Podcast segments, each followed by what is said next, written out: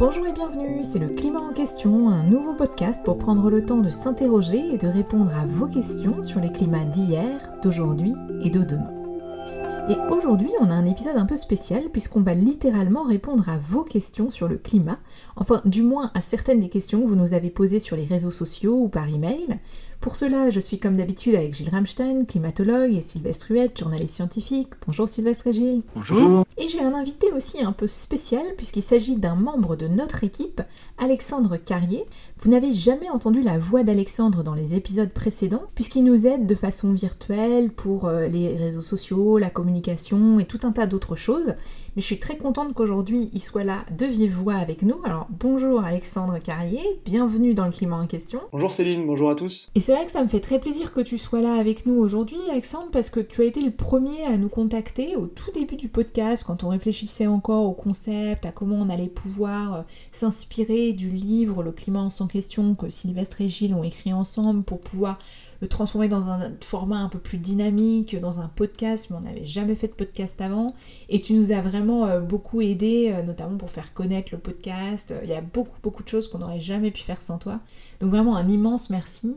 Et j'en profite peut-être pour une petite parenthèse pour nos auditrices et nos auditeurs pour dire que le, climat en question, ça reste un podcast indépendant, amateur, qu'on fait, comme je dis souvent, avec les moyens du bord, parce qu'on est tous confinés dans des endroits différents, donc euh, ça, ça simplifie pas les choses pour l'enregistrement. Je sais que parfois ça s'entend dans la qualité du son, et voilà, bah, on, fait ce qu'on peut, on est très preneur de, vos commentaires, euh, de vos critiques et de vos conseils pour, pour s'améliorer. On essaye de faire de mieux en mieux au fur et à mesure des épisodes, mais, mais voilà, c'est vrai que ça reste un podcast amateur et, c'est important de, le savoir.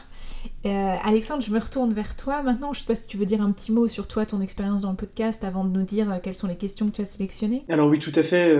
J'ai découvert le, livre en fait de, de Sylvestre Gilles, le, climat sans question, l'été dernier. Et, ensuite, ça faisait quelques temps que, j'écoutais des podcasts et que, que je me disais que ça pourrait être, ça pourrait être super, ça pourrait être intéressant de, de m'investir dans un projet similaire, d'essayer de, travailler sur un podcast euh, perso et euh, j'avais pas forcément d'idée sur, euh, sur le projet et en fait quand j'ai entendu parler bah voilà, du fait que tu, toi tu voulais créer un podcast qui soit un peu en, lien avec le livre en reprenant en partie les questions du livre, je me suis dit que ça pouvait être une super opportunité.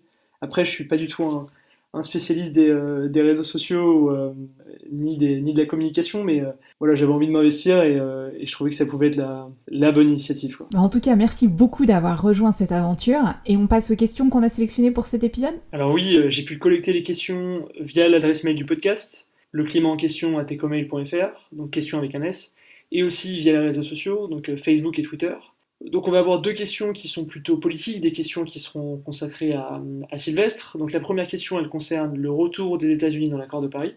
Et la seconde question, elle porte sur l'affaire du siècle, ce procès intenté à l'État pour son inaction climatique. Ensuite, on aura trois questions qui seront plutôt euh, scientifiques, trois questions pour, euh, pour Gilles. Donc la première question, elle concerne le délai entre l'augmentation des gaz à effet de serre et l'augmentation des températures. Ensuite, on aura une deuxième question sur euh, comment il est possible d'avoir encore des hivers très froids malgré le réchauffement climatique actuel. Et la troisième question scientifique, elle porte sur l'optimum climatique médiéval. Et donc on va chercher à comprendre comment les températures ont-elles pu augmenter fortement au Moyen Âge malgré l'absence d'émissions de, gaz à effet de serre d'origine humaine. Alors on y va, c'est parti en commençant par la question sur le retour des États-Unis dans l'accord de Paris. Alors je me tourne vers toi Sylvestre. On avait déjà discuté de rôle très important des États-Unis lorsque Jean Jouzel et Michael Zamit Koutayar avaient participé au climat en question. Ils nous avaient rappelé évidemment le rôle économique et géopolitique majeur que jouent les États-Unis et leur rôle prépondérant dans les négociations internationales sur le climat, mais c'est aussi un pays qui est parmi les plus gros émetteurs mondiaux, c'est le numéro 2 derrière la Chine, même si si on regarde en termes d'émissions par habitant, les États-Unis sont bien loin devant la Chine. Alors les États-Unis, par ailleurs, nous avaient déjà fait un coup un peu similaire avec le protocole de Kyoto. Michael Zamit Koutayar nous l'avait raconté, puisqu'ils avaient signé ce protocole, été très actifs dans les négociations, pour finalement ne jamais le ratifier, faisant perdre des années précieuses pour les négociations climatiques et évidemment pour le réchauffement climatique. Alors qu'est-ce que tu penses? Cette fois-ci, ils avaient signé, ratifié l'accord de Paris, et pourtant, avec la présidence Trump, ils ont décidé d'en sortir. Alors maintenant, avec la présidence Biden, ils y reviennent. Est-ce que cette fois sera la bonne? Est-ce que c'est une bonne nouvelle? Ou est-ce que finalement, il va falloir toujours un peu craindre que les États-Unis disent oui, mais finalement, quelques années après, change d'avis? Est-ce que c'est un partenaire sérieux pour les négociations climatiques? Le retour des États-Unis dans l'accord de Paris est évidemment une bonne nouvelle, avec des conséquences intérieures et extérieures. Les conséquences intérieures, on les voit tout de suite avec les trois premières annonces de Joe Biden, il a annoncé un moratoire sur les forages d'hydrocarbures et sur, les terres et les eaux euh, fédérales, alors que dans ses euh, trois derniers mois de mandat, Trump avait accordé pas moins de 1400 permis d'exploitation euh, pour ces terres et eaux fédérales. Mais d'un autre côté, Biden n'a pas annoncé qu'il revenait sur ces autorisations. Alors il y a du symbolique dans l'annonce, mais on aimerait bien que ça aille un peu plus loin. Ensuite, il a annoncé l'annulation de l'oléoduc de Keystone, qui était censé augmenter le transfert de pétrole depuis l'Alberta au Canada vers les raffineries américaines du golfe du Mexique. Donc ça aussi c'est une décision positive. Et enfin, il annonce qu'il y aura un plan de 2000 milliards de dollars pour des mesures favorables à l'action climatique qui sera soumis au Congrès. Alors avec une vision très euh, capitalisme et industrie verte, hein, notamment le soutien pour euh, les automobiles euh, électriques. Donc au plan intérieur, on se dit, bon, Washington reprend le lead d'une politique euh, qui dit euh, oui, il faut faire quelque chose pour lutter contre les émissions de gaz à effet de serre. Plan international, le, le retour dans l'accord de Paris se fait vraiment avec les flonflons, parce que Biden carrément se présente comme le nouveau leader mondial de l'action climatique. Il décide de convoquer tous les gouvernements du monde entier pour le 22 avril pour un sommet mondial sur ce sujet à son initiative. Bon, un sommet qui sera probablement virtuel à cause de la, crise sanitaire. Bon, il y a sûrement de la politique politicienne là-dedans, mais il y a aussi un processus important parce que retourner dans l'accord de Paris pour les États-Unis, ça veut dire revenir dans toutes les discussions sur l'aide aux pays pauvres pour qu'ils aient accès le moins cher possible aux technologies décarbonées et à l'aide à l'adaptation au changement climatique. Alors Biden va devoir répondre aux demandes d'aide, d'autant plus s'il veut faire des pays demandeurs des alliés politiques et diplomatiques des États-Unis. C'est donc une bonne nouvelle pour les fonds verts de la Convention climat même s'il est beaucoup trop tôt pour savoir en combien de dollars et pour qui euh, cela va se traduire. Mais bon, il faut raison garder. La politique américaine est toujours sous la coupe des grandes entreprises, mais aussi du désir de consommer, alimenté par une publicité envahissante, ou les discours sur la réussite sociale, toujours liés à la richesse financière personnelle. Et donc rappelons tout de même que les émissions des États-Unis étaient en 2019, pour le seul CO2 lié aux énergies fossiles, de 15 tonnes et demi par habitant, c'est-à-dire plus du triple de la moyenne mondiale de la France. Euh, et donc, euh, pour les États-Unis, euh, se prétendre le leader mondial de l'action climatique, alors que ce sont toujours l'un des pays euh, les plus symboliques du gaspillage énergétique, c'est un peu fort de café. Alors puisqu'on parle d'émissions, on peut peut-être passer à une question scientifique et se tourner vers Gilles. Alexandre, tu avais une question sur le lien entre les émissions de CO2 et la température? Oui, effectivement, comme on l'a vu dans les épisodes précédents, l'année 2020, ça a été une année historique à la fois en termes de baisse des émissions de gaz à effet de serre, et pourtant c'est aussi une année historique en termes de température puisque c'est euh, l'une des années les plus chaudes que l'on a connues. Et donc l'un des auditeurs euh, nous pose la question suivante, comment est-il possible que l'année 2020 soit très chaude alors que l'on a connu une forte baisse des émissions de, gaz à effet de serre? Baisser nos émissions de gaz à effet de serre ne suffit donc pas pour baisser les températures. Et donc ça nous permet de, revenir sur cette idée de délai entre les émissions et l'augmentation des températures. Alors en fait, euh, c'est vrai qu'il n'y a pas une relation mécanique entre le fait de mettre du CO2 dans l'atmosphère et le fait d'avoir un réchauffement qui serait partout pareil. En réalité, on mesure très bien ce qu'on fait du point de vue des gaz à effet de serre, donc l'impact de ces gaz, par contre, est assez compliqué parce que le système terrestre lui-même est assez complexe. Et en particulier, il y a une certaine inertie des composants. Alors, il faut rappeler quand même que qu'est-ce que c'est euh, le système Terre? Le système Terre, c'est essentiellement deux fluides caloporteurs. Un fluide caloporteur, pour le dire plus simplement, c'est qu'il transporte la chaleur. Si vous vous rappelez de ce qu'on expliquait à l'épisode numéro 2, il transporte la chaleur qui arrive du rayonnement solaire vers la Terre. D'une part, l'atmosphère qui va réagir très vite. Donc si la Terre n'était composée que d'atmosphère et qu'il n'y avait pas d'autres systèmes, on n'aurait pas cette inertie. L'inertie, elle vient du fait que les autres systèmes sont beaucoup plus lents. Alors le deuxième fluide important, c'est l'océan. Et l'océan, lui, il a un temps de réponse de l'ordre de la centaine au millier d'années. Et donc, on voit bien que, à cause du fait qu'on ne peut pas réchauffer très rapidement l'océan, le fait de réchauffer, ça va avoir des conséquences sur des dizaines, des centaines d'années. Alors, il y a d'autres composantes encore, comme la biosphère terrestre, biosphère marine. Et la biosphère, pour le dire simplement, c'est l'ensemble des organismes vivants. Donc, par exemple, biosphère terrestre, vous pouvez penser à la végétation, biosphère marine, vous pouvez penser au plancton. Qui ont leur propre rythme, qui va de la journée jusqu'à plusieurs années pour euh, le déplacement des forêts, par exemple. Et enfin, il y a la cryosphère. La cryosphère, c'est la partie de la surface de la Terre où l'on trouve de l'eau à l'état solide. Donc pensez par exemple à des glaciers, à la banquise ou encore à des grandes étendues d'eau comme des lacs gelés. Et la cryosphère, elle a plusieurs temps de réponse. Comme on peut le constater, on le constate d'ailleurs très, c'est très très spectaculaire, les petits glaciers, qui sont donc des petites masses de glace qui ont une faible inertie, disparaissent déjà alors que les calottes de glace, qui sont de gros monstres de glace, ont un temps de réponse qui va de, quelques centaines à des milliers d'années, voire des dizaines de milliers d'années. Et donc, il n'est pas tellement étonnant de voir que face à une augmentation mesurable du CO2, on ait en fait la réponse climatique qui soit un peu brouillée. Alors, dans le cas qui nous intéresse, en fait, il y a la conjonction du fait que c'est la Niña. vous vous souvenez peut-être de El Niño dont Sylvestre nous avait parlé dans un épisode précédent. La Niña, pour le dire très vite, c'est un phénomène climatique qui arrive environ tous les 4-5 ans de manière plus ou moins régulière et qui en gros refroidit les eaux de surface au niveau de l'équateur dans l'océan Pacifique.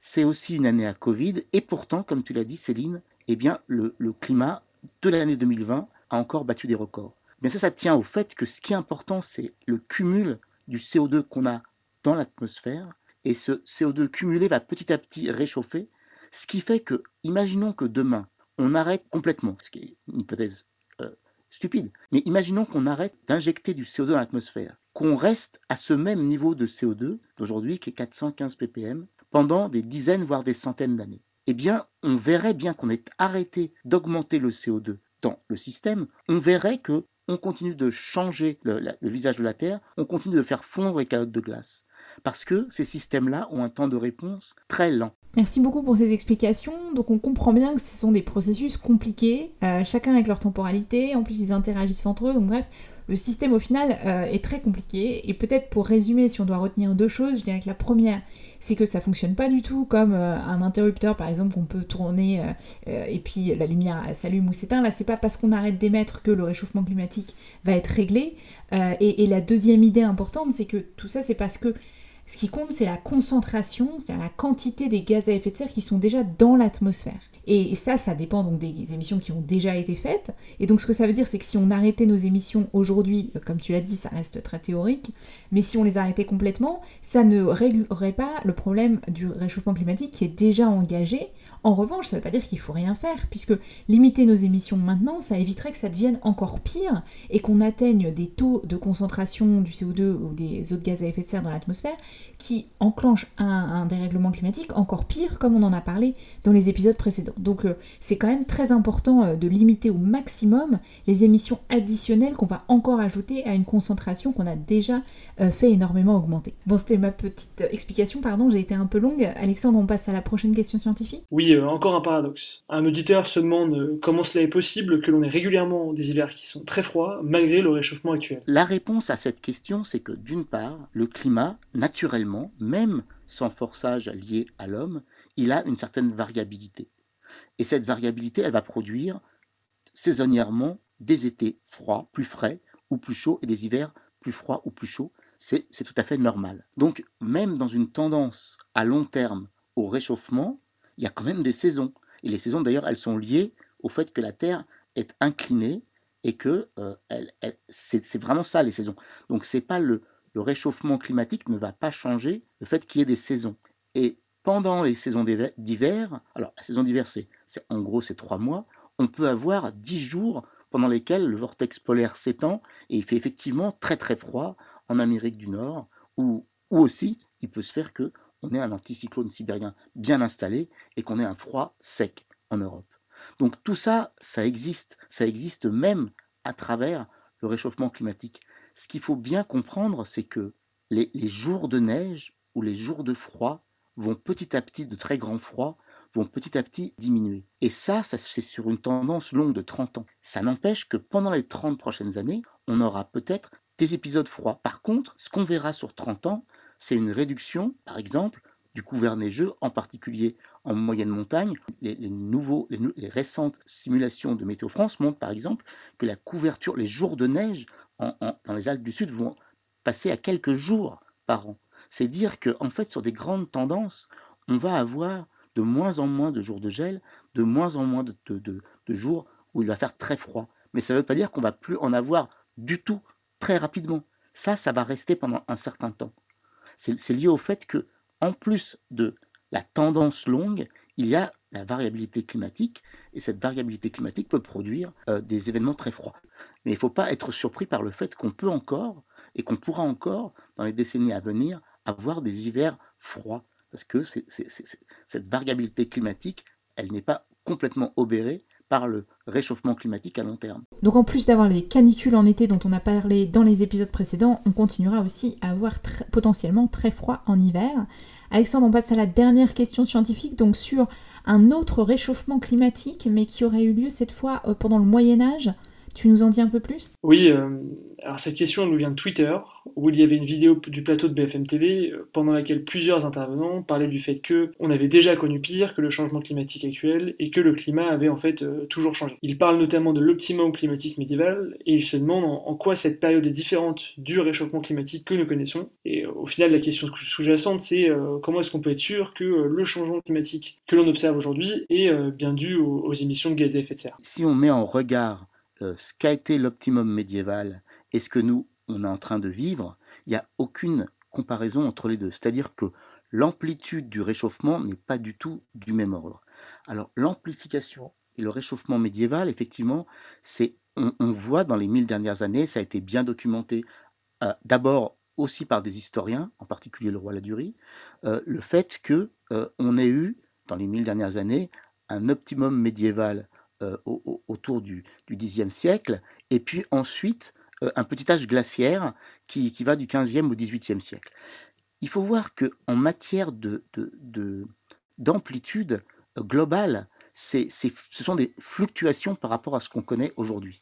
En France aujourd'hui, depuis 1880, la température est déjà montée d'1,5 degré, alors que l'optimum médiéval en termes de euh, température, de, montée des températures, c'est de quelques dixièmes de degrés. Donc c'est vraiment beaucoup, beaucoup plus faible. Par contre, euh, ça a eu des impacts aux, échelles euh, de quelques siècles, et en particulier, il a été montré récemment, grâce à un papier dans Nature, que si on regarde le climat des 2000 dernières années, en particulier cet optimum médiéval et ce soi-disant petit âge glaciaire, eh bien effectivement c'est quelque chose qu'on voit très bien en Europe et qui est largement centré sur l'Europe. Et quand on regarde ailleurs, on voit qu'en fait, il y a eu aussi des fluctuations ailleurs, mais qui ne sont pas forcément synchrones de cet optimum médiéval et de ce petit âge glaciaire qui ont surtout été ressentis en, en Europe. Alors, ce sont des fluctuations qui, sont, qui peuvent être liées, évidemment, elles ne sont pas liées au changement de gaz à effet de serre, elles peuvent être liées en particulier à des explosions volcaniques importantes qui auraient refroidi et permis de passer de l'optimum climatique à un climat un peu plus froid. Il y a en fait tout un tas de paramètres qui font changer le climat au cours du temps, on y reviendra dans un prochain épisode. Mais là spécifiquement, quels sont les paramètres, les facteurs qui expliquent que le climat change pendant euh, ce petit âge glaciaire et cet optimum médiéval? Alors, les facteurs qui vont modifier le climat, qu'on peut, qu'on peut quantifier, sont de deux ordres. D'une part, il y a le volcanisme. Alors pourquoi le volcanisme? Parce qu'il y a à cette époque-là d'importantes explosions volcaniques qui vont envoyer dans l'atmosphère et la stratosphère des particules et ces particules vont avoir pour effet de refroidir. Et si on a plusieurs explosions volcaniques qui s'égrènent euh, à ce moment-là, eh ben ça va faire un effet qui va durer plus longtemps qu'une seule explosion volcanique euh, euh, isolée. Donc le passage des températures chaudes de l'optimum médiéval aux températures plus froides de, du petit âge glaciaire, qui je le redis, hein, sont des petites fluctuations, peut s'expliquer par le volcanisme, mais également, et ça c'est un forçage qui est beaucoup plus faible, ça veut dire qu'en fait c'est un impact qui est beaucoup plus faible, ça peut être lié à ce qu'on appelle le minimum de Mander. Et le minimum de Mander, c'est le fait que quand on regarde le Soleil, plus le Soleil est actif, plus il y a de taches solaires. Or, à cette époque-là, on a un Soleil qui a très peu de taches solaires, donc qui est un peu moins lumineux.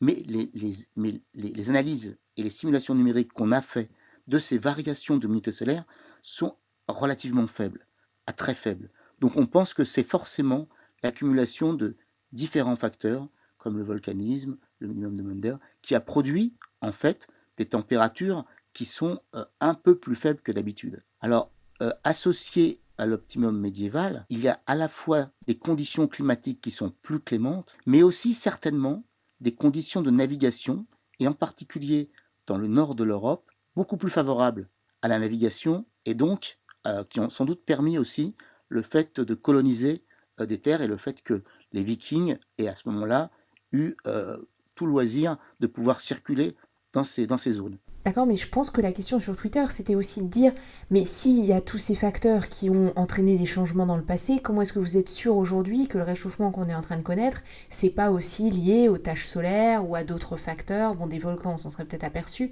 mais enfin, comment vous pouvez être si sûr que cette fois-ci, c'est vraiment les gaz à effet de serre? Alors, ça, c'est justement une très bonne question parce que ça met en perspective l'amplitude. Pour changer le climat de tel qu'on le change là si on fait des simulations numériques avec ou sans les gaz à effet de serre, on est exactement sur les bons ordres de grandeur.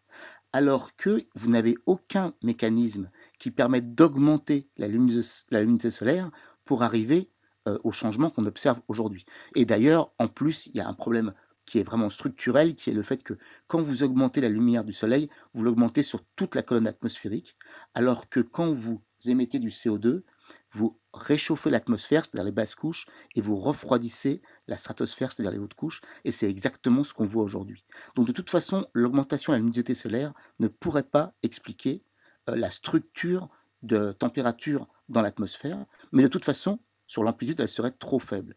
Quant au, quant au volcan, on peut tenir compte, on en tient de mieux en mieux compte des explosions volcaniques. Hein. Par exemple, le Pinatubo, ça a été extrêmement bien étudié, on avait beaucoup d'instruments, et donc on a pu euh, comparer euh, les, simulations euh, aux, mesures, et en particulier, on a vu que le Pinatubo n'avait d'impact que régional et pour quelques années, et puis ensuite, c'était relativement vite lessivé. Donc, donc oui, bien sûr, ces, phénomènes, ils existent. Le fait que le Soleil soit un peu plus lumineux ou un peu moins lumineux lié aux tâches solaires, le fait qu'il y ait des périodes où il y a plus d'explosions volcaniques stratosphériques qui sont vraiment importantes pour le climat, tout ça, on en tient compte, mais ça n'a aucun, euh, ça ne peut pas en aucune façon expliquer l'amplitude du changement climatique qu'on voit aujourd'hui, qui, elle, est par contre très bien expliquée par l'augmentation des gaz à effet de serre. Merci beaucoup pour ces explications. Alexandre, on a le temps pour une toute dernière question oui, cette dernière question, elle concerne l'affaire du siècle, ce, procès intenté à l'État euh, pour son inaction climatique. Et donc euh, la personne qui nous a envoyé cette question euh, nous demandait est-ce que finalement ce procès va pousser l'État à agir sur le plan climatique? Alors pour ceux qui n'auraient pas suivi ce grand procès de l'affaire du siècle ou qui auraient loupé la pétition qui a pourtant rassemblé plus de 2 millions de signatures, un rappel hyper rapide. Donc il y a un procès qui a été intenté par un groupe d'ONG, Oxfam, Notre Affaire à tous, Greenpeace, la Fondation Nicolas Hulot, pour essayer de faire condamner l'État pour son inaction en matière de politique climatique. Et donc là, récemment, il y a une décision du tribunal administratif de Paris euh, par rapport à la carence fautive de, l'État pour son inaction climatique. Alors déjà, pour commencer, euh, Sylvestre, ça va être une question pour toi. Est-ce que tu peux bien nous clarifier ce à quoi l'État a été condamné? Le tribunal administratif de Paris a en réalité juste reconnu que l'État a commis une faute en se montrant incapable de tenir ses engagements de réduction de gaz à effet de serre sur la période 2015 2018. Et c'est juste sur ce point-là euh, que le tribunal administratif a condamné l'État. Et il l'a condamné à quoi euh, Il l'a condamné à verser un euro symbolique aux quatre associations requérantes pour le préjudice moral résultant des carences fautives de l'État à mettre en œuvre des politiques publiques lui permettant d'atteindre des objectifs de réduction des émissions de gaz à effet de serre qu'il s'est lui-même fixé. Donc pour résumer, ce que le tribunal administratif dit, c'est l'État ne fait pas assez pour atteindre ses propres objectifs de réduction d'émissions, mais il ne dit pas à l'État, euh, voilà, dès demain matin, il faut prendre telle telle mesure pour absolument atteindre les objectifs que vous êtes fixés. Il ne se prononce pas non plus sur euh, les objectifs en eux-mêmes, savoir s'ils sont suffisants ou pas pour le réchauffement climatique, ni par exemple sur des réparations éventuelles euh, par rapport aux préjudices que l'inaction va causer. C'est ça, c'est vraiment juste un euro symbolique pour l'instant. du coup, bah, un euro symbolique, on se dit, bon Qu'est-ce que ça va faire de plus? Euh, Alors, tout de même, cette affaire n'est pas finie. Parce que, afin de déterminer les mesures qui pourraient être ordonnées à l'État par le tribunal administratif pour réparer le préjudice causé, par cette non-atteinte des objectifs, euh, les juges ont demandé un supplément d'instruction assorti d'un délai de deux mois Et donc, il devrait y avoir un deuxième jugement. Et dans ce deuxième jugement, le tribunal pourrait ordonner au gouvernement de revoir sa copie pour réduire effectivement les émissions de gaz à effet de serre. Mais est-ce que cela va changer quelque chose? Parce qu'on voit mal un tribunal décider de la politique budgétaire, euh, de la politique du logement, euh, de quel système électrique, euh, des taxes sur les émissions de CO2 ou des menus à la cantine même. bref, on voit mal un tribunal décider de politique publique à la place bah, du gouvernement et de l'Assemblée nationale. Alors en fait, mon opinion, c'est que ce jugement, il est possible en raison de la position auto-contradictoire de l'État français et des gouvernements. D'un côté, les gouvernements et l'État, dans sa continuité, reprennent le diagnostic des scientifiques sur les risques du changement climatique et les actions nécessaires pour le réduire. Et de l'autre, ils se refusent à prendre des mesures vraiment efficaces pour atteindre les objectifs qu'ils se sont eux-mêmes fixés. Mais pourquoi? Bah, En général, c'est parce que ces mesures efficaces se heurtent à leur idéologie, leur vision de l'économie et de la société. Par exemple, euh, les scientifiques ont parfaitement bien noté que euh, si on veut avoir une population qui s'engage dans une sobriété volontaire, eh bien, il faut absolument réduire les inégalités de revenus et de patrimoine, euh, oui, il faut réduire l'invasion des imaginaires par la publicité, oui, oui, il faut des services publics et des entreprises publiques qui mettraient en œuvre des stratégies industrielles favorables au climat, même si ce sont des activités qui ne sont pas attractives pour des capitaux privés. Bref, on va dire que euh, c'est bien que euh, les ONG puissent euh, ester en justice et obtenir des déclarations, là en l'occurrence d'un tribunal administratif, qui met en exergue la contradiction entre le discours et les actes du gouvernement. Mais pour obtenir une autre politique, réel, euh, il va falloir probablement autre chose que euh, des jugements de, tribunaux. Donc une étape importante mais pas suffisante, et justement il y a la loi climat et résilience qui est en train d'être discutée au Parlement, qui pourrait être une opportunité pour enfin réconcilier les grands discours sur l'ambition climatique et leur traduction dans les actes, dans les budgets, euh, dans les lois, etc. Mais quand même, Sylvestre, dans cette année si particulière, puisque l'ensemble des pays du monde sont invités à remettre sur la table les engagements climatiques qu'ils avaient pris à l'occasion de la COP21 à Paris en 2015, et de rehausser l'ambition, est-ce que du coup, c'est quand même pas un message important qu'envoient ces jugements pour dire aux États, soyez sérieux euh, et enfin prenez des, des engagements ambitieux et traduisez-les par des actes par la suite, puisque on vous regarde, les ONG vous regardent, la société civile sera là pour vérifier que ces engagements sont bien suivis des faits.